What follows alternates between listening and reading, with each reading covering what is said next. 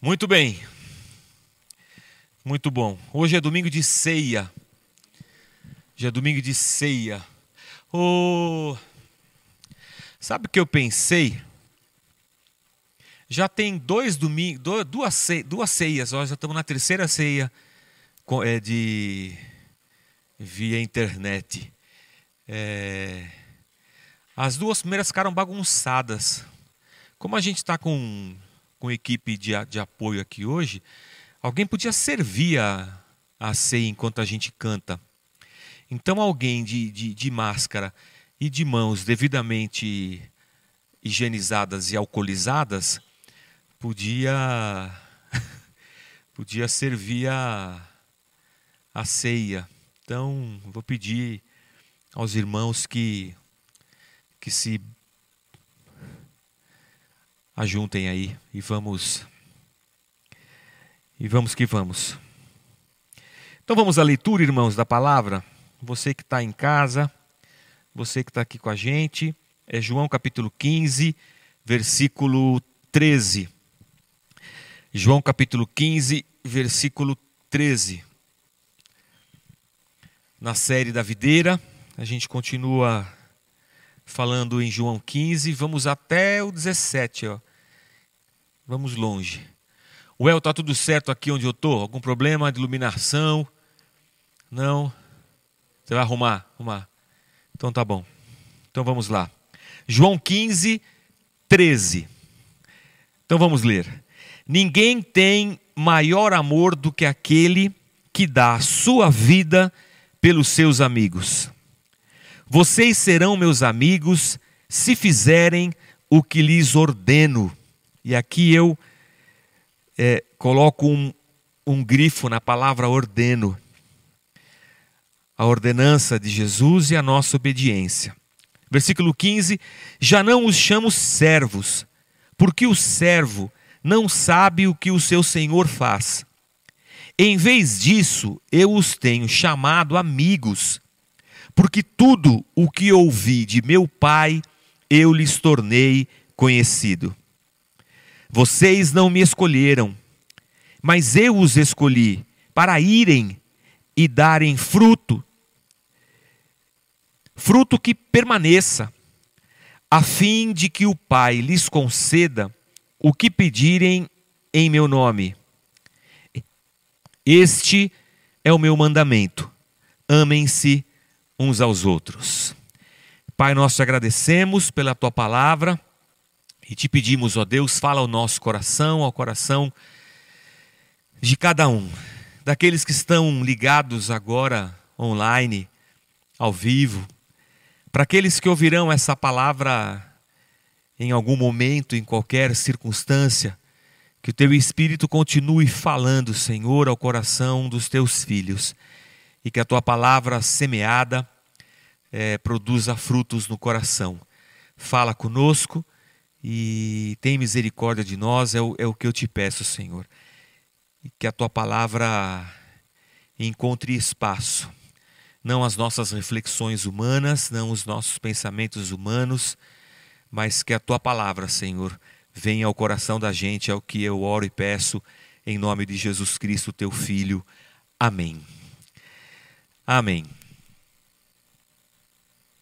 Muito bom.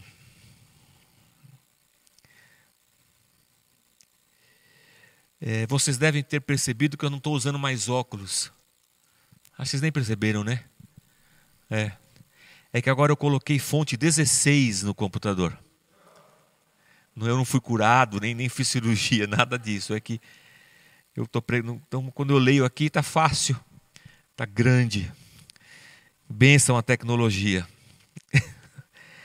a palavra que Jesus traz nesse, nesse esse trecho que nós lemos, eu, eu o dividi em três.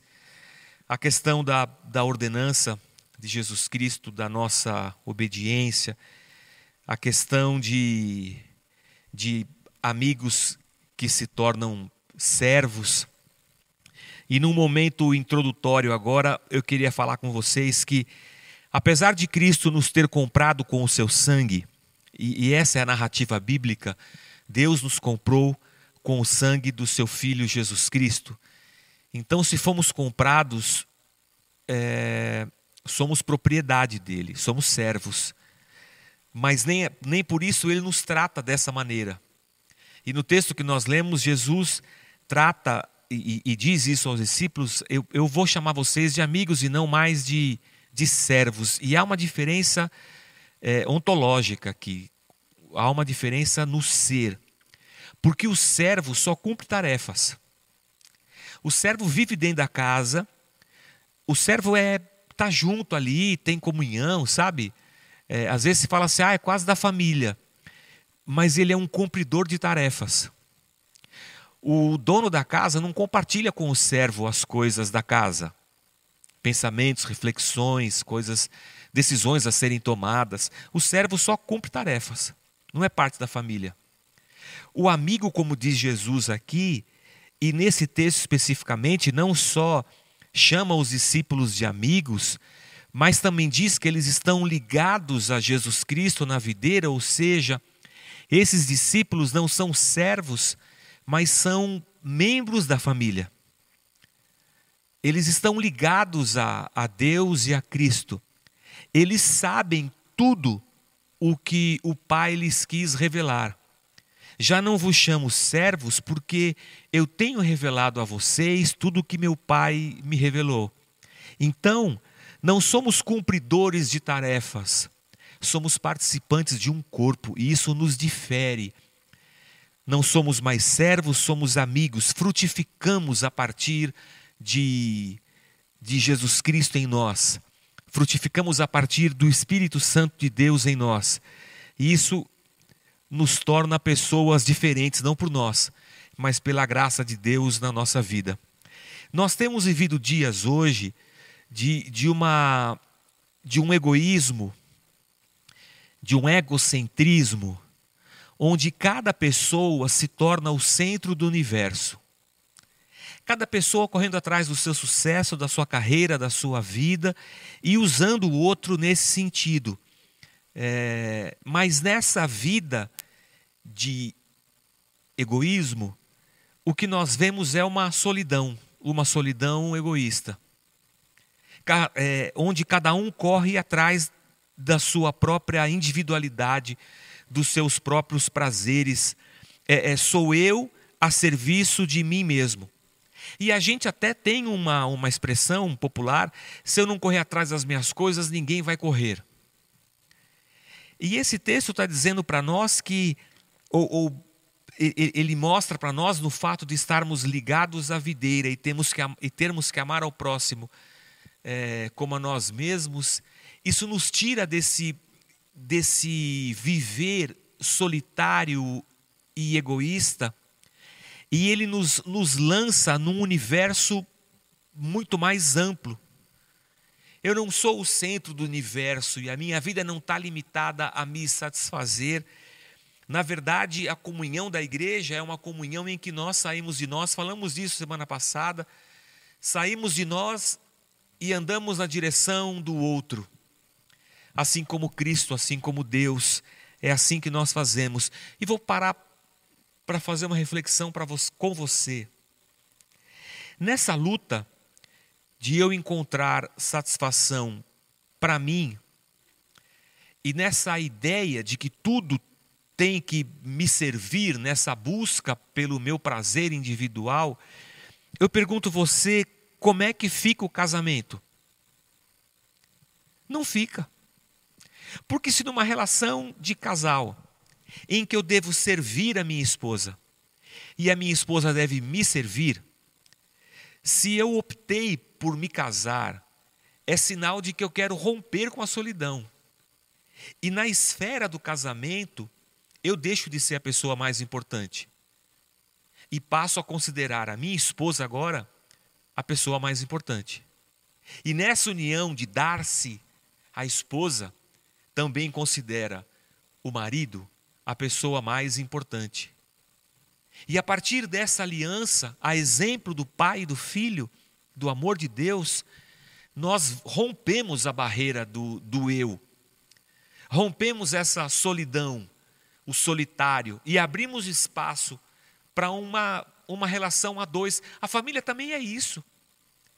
Se esse amor produz um fruto no filho, agora essa família se volta para o filho. O pai se volta para o filho, o filho se volta para o pai, e quanto mais a família cresce, mais nos dividimos, nos repartimos, e mais deixamos de correr atrás de nós mesmos, e mais pensamos no bem comum da família. Isso é quase uma loucura falar isso nesses dias.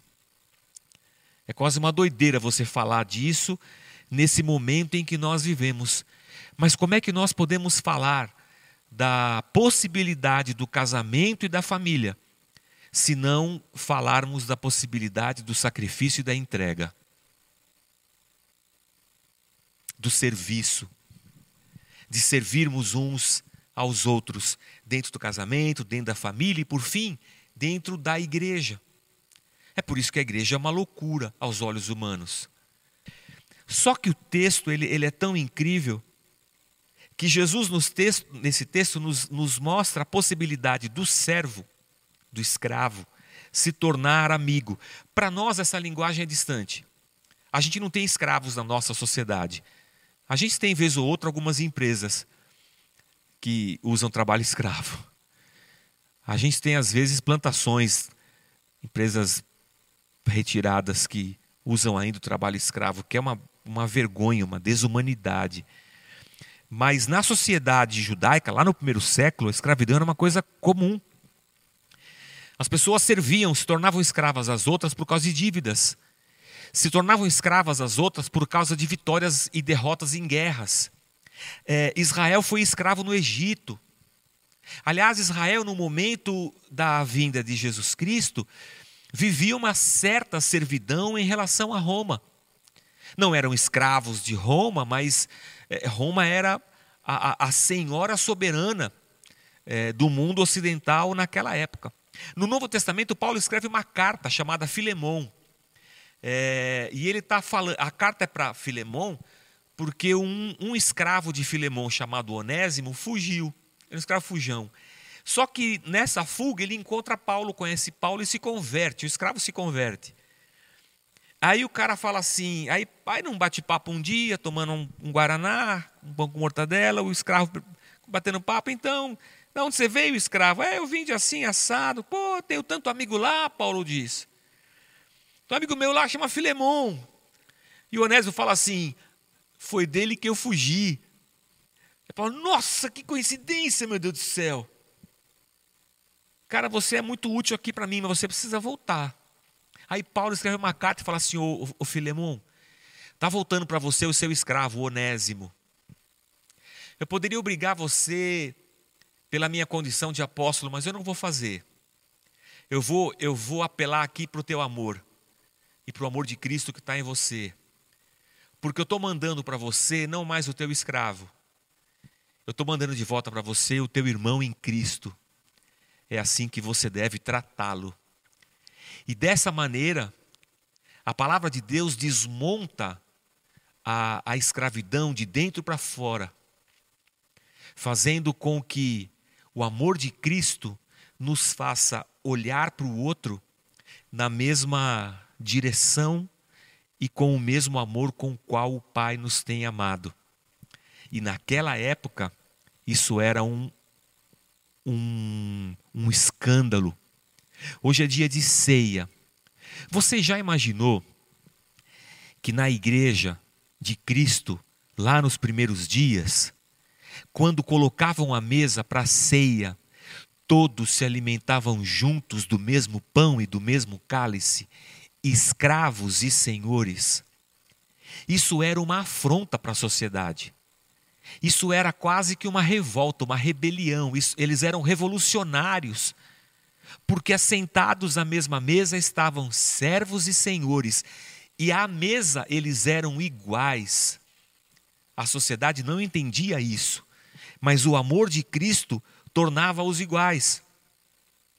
No Novo Testamento existe uma palavra para servo que é dulos no grego.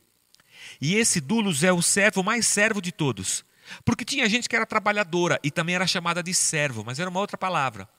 Havia empregados que também eram chamados servos, mas eram outro termo.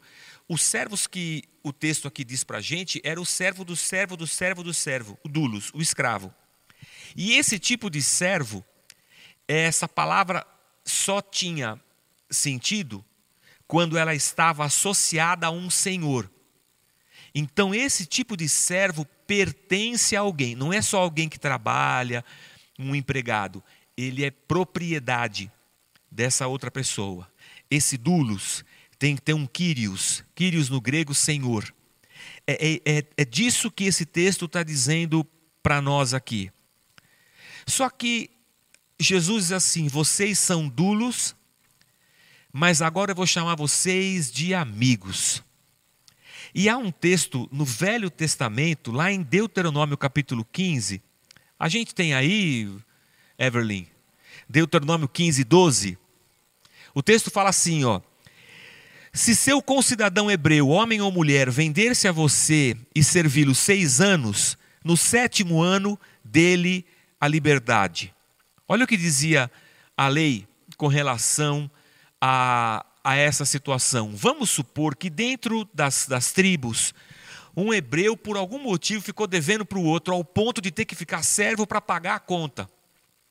O que a lei dizia? Tá, ele vai te servir, mas no máximo seis anos. No sétimo, você vai dar a liberdade dele. Não importa quanto ele te deva. No sétimo ano, você tem que libertar, porque senão é muita opressão. Só que olha o que acontece. No versículo 16 fala assim, ó: mas se o seu servo, seu escravo, lhe disser que não quer deixá-lo, porque ama você e sua família e não tem falta de nada, então apanhe um furador e fure a orelha dele contra a porta, e ele se tornará seu escravo para o resto da vida. Faça o mesmo com a sua escrava. Olha que coisa interessante. Eu me tornei seu servo por uma condição qualquer. Aí depois de seis anos você vem e fala assim: olha, venceu o prazo, agora eu vou te libertar, você vai seguir sua vida. Ele fala: Não, cara, não quero. Eu não quero mais ser seu escravo por obrigação. Eu quero ser seu escravo por amor. Aí tinha uma cerimônia, colocava-se um brinco. O brinco era o sinal de que aquele escravo era escravo dele, mas não porque aquele o obrigava, é porque ele queria ser escravo é porque ele amava o seu Senhor a tal ponto que ele está fazendo uma aliança ali de amor, que já transcende a questão da obrigação. Eu já não trabalho mais nessa casa porque eu sou servo ou escravo. Eu trabalho nessa casa porque eu amo o meu Senhor.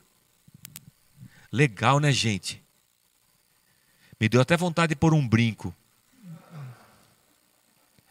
Eles riram aqui, não sei porquê, mas Aí vão dizer: por que você usa brinco? Porque você é artista?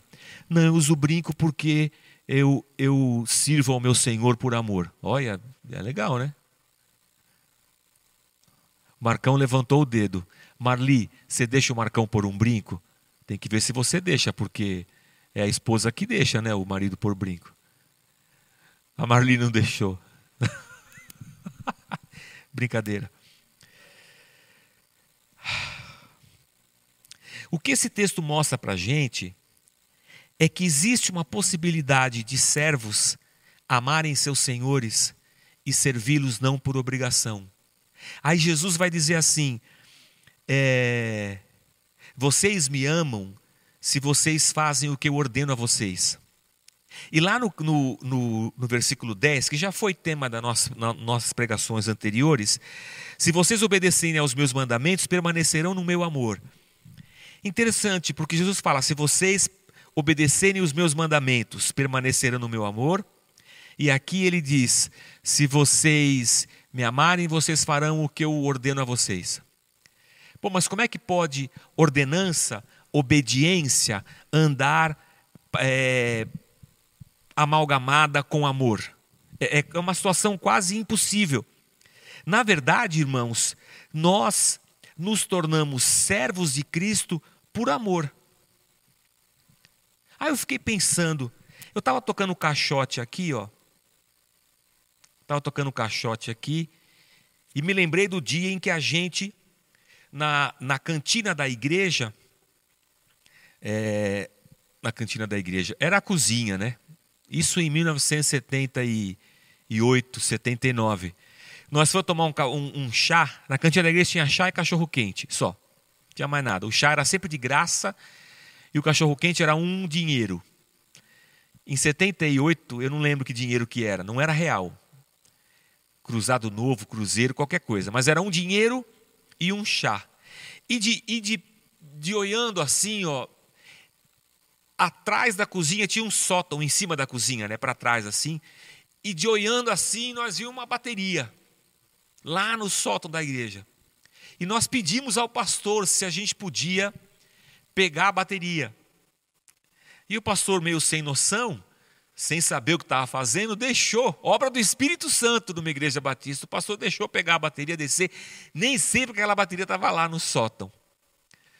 E aí a bateria faz parte da minha vida desde 1978, 79. É... Ninguém me obriga a vir aqui tocar o caixote. Ninguém me obriga a tocar a bateria no culto, ou tudo que eu fiz de lá para cá foi um, um desejo, um, uma resposta de amor, um privilégio. Ninguém obrigou o Henrique a vir aqui hoje tocar violão. Botou uma arma na cabeça dele, ou disse que se ele não vir, ele vai, ele vai dar brecha e o inimigo vai puxar a perna dele de noite. Não, ele veio aqui porque ele ama Deus, ele ama a igreja, ele ama a comunidade, ele quer servir a igreja. Ele quer tocar. Ninguém obrigou o El. O El já faz meses que está cuidando da nossa, da nossa transmissão. A gente não está aqui por uma obrigação, a gente está aqui porque a gente quer estar. É, é fruto dessa nossa entrega de amor a um Deus que nos comprou, do, que nos tirou do império das trevas, no, nos, nos comprou pagando o preço de sangue de Cristo, e a gente está aqui, e agora esse Deus que pagou por nós não chama a gente de escravo, chama a gente de servo. E tem passado os anos e a gente fala assim: eu não quero mais sair daqui, não. Eu não quero ir embora. Fura minha orelha, porque eu quero servir ao Senhor por amor. É disso que Jesus está falando para a gente. Sabe qual é o problema, irmãos?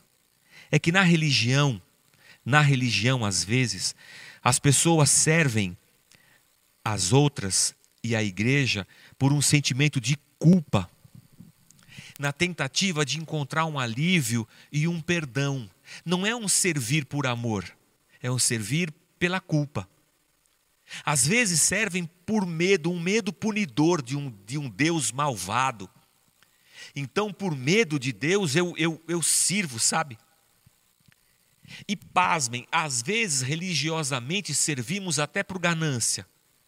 Como assim? Como é que um servo, um escravo, pode ser ganancioso sendo escravo, nunca vai ter nada?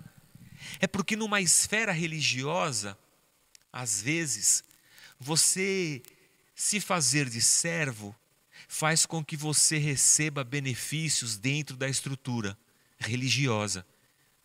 Parece incrível, né, irmãos? Ah, isso aqui tem um coração de servo, isso aqui vai crescer aqui dentro. E cresce. Mas ele não tem um coração de servo porque ele quer servir. Ele tem um coração de servo porque ele quer crescer. A religião distorce todas as coisas. Só que a gente precisa, irmão, de uma, irmãos, de uma de uma revolução no nosso jeito de ser igreja. Porque assim como tem pessoas que servem por fatores que não são amor, há líderes que escravizam, e não por amor. Escravizam pelo medo, escravizam pela ganância, escravizam impondo culpa. Há pastores que escravizam porque sabem muito das ovelhas, então escravizam e impõem fardos pesados. E as, e, a, e as pessoas se sentem mesmo escravas, dominadas. Não podem nem sair da igreja, porque saírem dessa para aquela, são malditas, isso e aquilo. Vivem sob um, um regime. Porque líderes não olham para a igreja como uma comunidade, olham para a igreja como a sua empresa, o seu negócio, e querem impor aos escravos os seus planos de poder, de crescimento, de enriquecimento. Que tragédia, irmãos. Que tragédia. Quando Cristo olha para os seus escravos e diz assim para eles: Agora vou chamar vocês de amigos. Isso é um tapa na cara de nós, líderes, de nós, igrejas desses dias, que estamos preocupados com pirâmides hierárquicas, com quem tem mais autoridade, com quem tem mais poder, com quem manda, com quem obedece, e Cristo, do alto de todo o seu poder, Senhor sobre todas as coisas, nos diz: vocês são meus amigos, vocês estão ligados a mim. Eu estou ligado ao Pai, agora todos estamos ligados nele através do Espírito. As nossas, as nossas relações de igreja precisam mudar. As nossas relações dentro da igreja devem ser relações de amor e de gratidão, e não de outra coisa. Amor e gratidão. E se você que está assistindo a gente, se você por um instante parar e fizer a seguinte pergunta para você mesmo: é, por que, que eu sou servo de Jesus Cristo? E vou até extrapolar essa pergunta: por que, que eu sirvo a Deus nessa igreja? Se a resposta não for por amor e por gratidão, a gente precisa rever conceitos dentro da gente. Se servimos a Deus por qualquer outra coisa que não seja amor e gratidão, a gente precisa rever. E se houver qualquer medo teu em relação à tua liderança, isso não é o tipo de relação que Deus e Jesus quer para nós, a sua igreja. Agora eu chamo vocês de, de amigos. Agora, irmãos, tudo é evangelho. Agora tudo é a graça anunciada por Cristo. Às vezes, a gente vive demandas na igreja de líderes que se intitulam sacerdotes e que é, remontam a sua autoridade, falando de, do rei e do profeta e do sacerdote e do não sei o quê. E hoje a gente vive igrejas que, com perdão aqui, mas é uma mistura de judaísmo com evangelho que a gente não consegue nem entender. Aí Paulo vai dizer assim para nós, lá em Gálatas, no versículo, capítulo 4, versículo 1. A gente está meio no horário avançado, mas eu vou ler Gálatas. Gálatas capítulo 4, versículo 1. Portanto, pensem da seguinte forma: olha, é assim que a gente precisa ver. Enquanto não atingir a idade adequada, o herdeiro não está numa posição muito melhor do que a de um escravo. Apesar de ser dono de todos os bens, deve obedecer os seus tutores e administradores até a idade, de, a idade determinada por seu pai.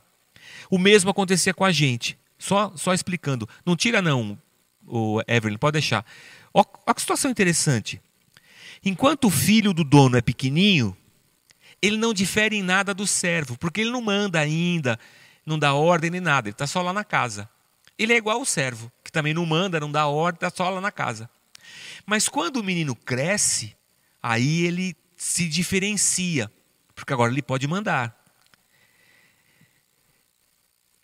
O mesmo acontecia conosco. Éramos como crianças, versículo 3.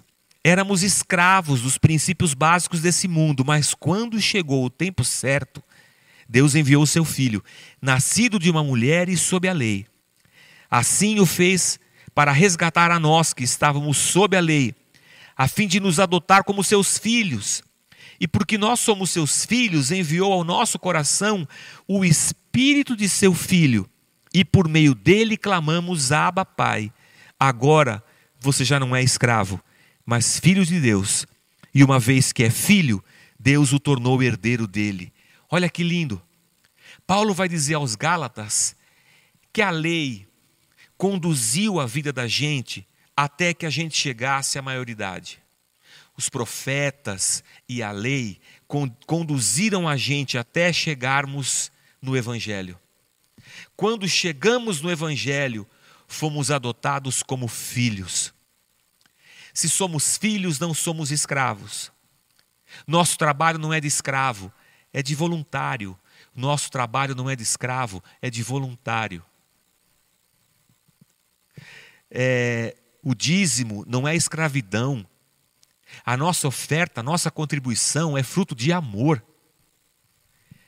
Serviço um ao outro não é obrigação, é graça, é generosidade, é amor, é tempo doado por amor, é vida compartilhada. Ai, acho que é por isso que eu vim cantando a música do Amo o amigo em todo tempo e na angústia se faz irmão. É porque servos e irmãos estava na minha cabeça, servos e amigos. Já não vos chamo servos, porque o servo não sabe o que o seu senhor faz. Mas vocês sabem. Meu Deus. Aleluia. Deixa eu tomar cuidado agora com isso. tomar cuidado. Me entendam. A nossa religião não é uma religião de mistérios. Eu vou ali, ó, falar com o líder e eu pergunto assim: qual é o mistério para hoje? Como se alguém detivesse o mistério e nós estamos na mão desse que detém o mistério. Precisamos dele para que as coisas nos sejam reveladas.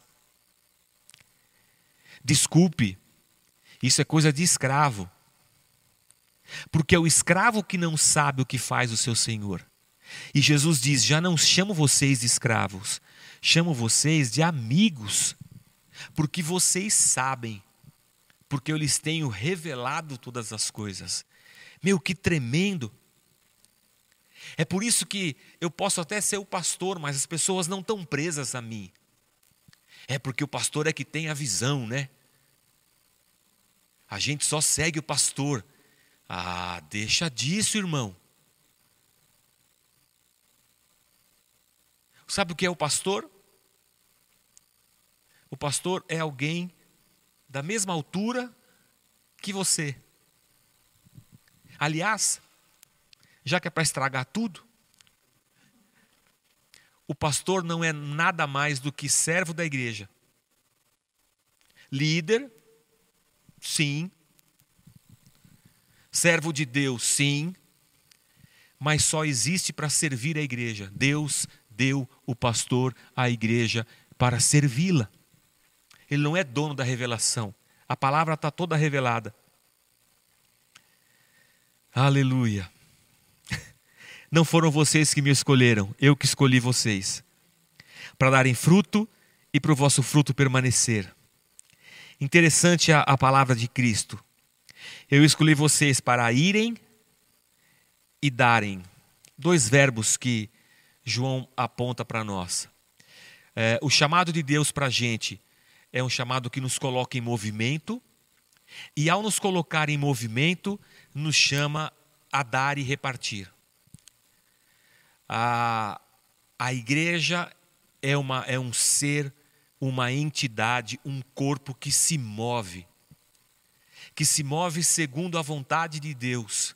E ao se mover por onde vai, a igreja vai repartindo, dando, dividindo o fruto que Jesus produz dentro dela. E aqui é uma, é uma coisa interessante. Tanto ir quanto dar estão num, num, num tempo verbal que é o presente do subjuntivo. Nossa, o que, que isso tem a ver com com as coisas. O subjuntivo na língua portuguesa é o, a gente usa o se, se eu for, se eu fizer. E ele dá uma ideia de possibilidade. Possibilidade. Na língua grega também. Mas a língua grega abarca mais um significado de, de desejo, de expectativa. E aqui é o desejo de Cristo e a expectativa de Cristo em relação aos seus discípulos é assim: sabe o que eu espero de vocês? Sabe o que eu desejo para vocês? Que vocês se movam, avancem e que vocês frutifiquem. Aqui não é outra coisa, irmãos, a não ser a, a missão de Deus para cada um de nós. Andamos como igreja e carregamos em nós o fruto que não é nosso, que é do nosso Senhor. Eu fui ontem visitar meu sogro lá no interior, é, guardadas as devidas é, recomendações da quarentena. Não entra na casa, não. Tá, visita de louco, né? Visita que você fica assim, oi, tudo bom? Opa, então tá bom. Então, até logo. Mas o pé de jabuticaba dele estava apinhado. Não está pronta ainda a jabuticaba. O pé tem que fabricar mais ainda, mas já estava um grãozinho verde assim, ó. Daqui um mês vai explodir o negócio. É igual, é, é tipo nós assim. A gente vai andando cheio de fruto que Deus produz em nós. E quando a pessoa olha para nós, fala assim: puxa, ainda bem que é tempo de fruto. Porque eu estou precisando de amor, ela, ela se aproxima. Estou precisando de graça, de paz. De... É por isso que Cristo nos chama e fala assim: eu, a minha expectativa é que vocês possam ir e vocês possam frutificar. Esse é o desejo de Deus para mim e, e para você. Ah, no amor de Deus existe amizade, existe alegria. E aí, a terceira coisa que esse texto diz para a gente, para a gente terminar, é o versículo 12. Meu mandamento é esse: amem-se uns aos outros como eu os amei. O amor já vinha lá de trás, né? Amar a Deus sobre todas as coisas e o próximo como a si mesmo. É, é lei, é ordem. Agora Jesus diz para os seus discípulos: não amem somente como, como vocês se amam. Não ame o próximo somente como vocês se amam. Amem o próximo como se eu estivesse amando ele. O amor que vocês devem ter é o mesmo amor que eu tenho.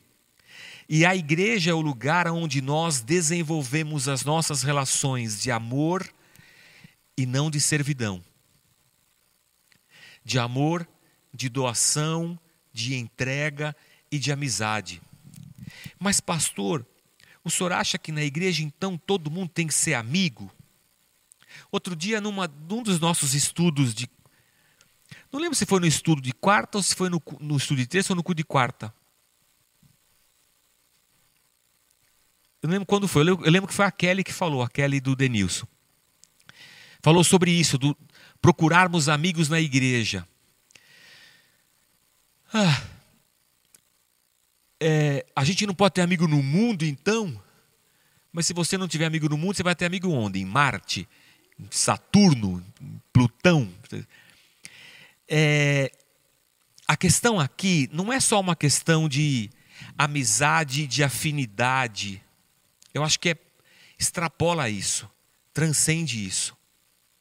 É nós nos encontrarmos aqui na missão e vermos que ambos servimos ao mesmo Deus, servimos as mesmas pessoas, estamos orientados pelo mesmo amor, transbordando no mesmo amor, e isso nos torna amigos de jornada. Pode acontecer de entre os muitos amigos de jornada da igreja, você encontra alguns que, humanamente falando, tenham mais afinidade com você. E esses com mais afinidade com você, talvez você considere os mais amigos. Sei lá, está na tua liberdade. Mas na comunhão do corpo, a gente não encontra opositores, inimigos, a gente não encontra invejosos, a gente encontra gente que comunga do mesmo amor, do mesmo desejo de servir. A gente, a gente encontra pessoas que carregam o fruto de Cristo e assim encontramos amigos. E que a gente descobre que no dia da angústia, esses amigos são mais chegados que irmão. A gente está junto para repartir o pão e para continuar a jornada. Que assim, na missão, no serviço, na entrega, no ser igreja, a gente se reconheça como amigo. e a gente se faça irmão. E assim a gente caminha em nome de Jesus Cristo.